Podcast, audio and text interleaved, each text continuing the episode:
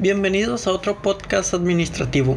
El tema de hoy es eficiencia organizacional, con el subtema las desaceleraciones y crisis económicas que ponen a prueba la capacidad de reacción de toda empresa, cómo lograr una gestión de talento que permita cubrir las necesidades estratégicas frente a una recesión inminente.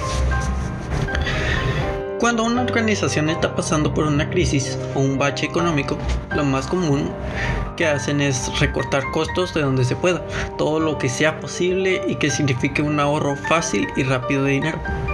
Sin embargo, se comprobó que esta es una pésima estrategia de respuesta a una desaceleración económica, ya que en un estudio realizado por Harvard nos muestra que las organizaciones que aplicaban dicha estrategia tenían el doble de posibilidades de caer en bancarrota en comparación de una que no lo hacía. Contar con los recursos y buenas finanzas no ayudan a las organizaciones a contrarrestar los efectos negativos de un bache económico. En cambio, se genera un mal entorno, un mal clima organizacional y todos los efectos de una falta de rediseño organizacional. En este estudio nos muestra la relación entre la optimización de gastos con la mala capacidad de resolver problemas estratégicos a mediano y largo plazo. Si despides a la gente capaz, te quedas sin talentos. El talento es necesario para innovar y sobrepasar los obstáculos que se avecinen. Sin talento es imposible lograr superar estos obstáculos, sin importar el tamaño de tu organización.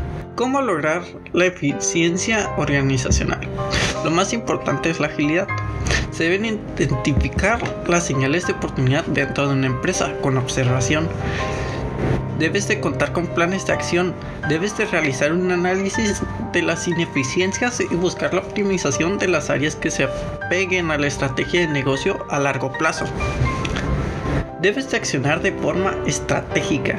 Debes tener una visión clara de la compañía para que la organización retenga a las personas correctas que te ayudarán a salir de este bache.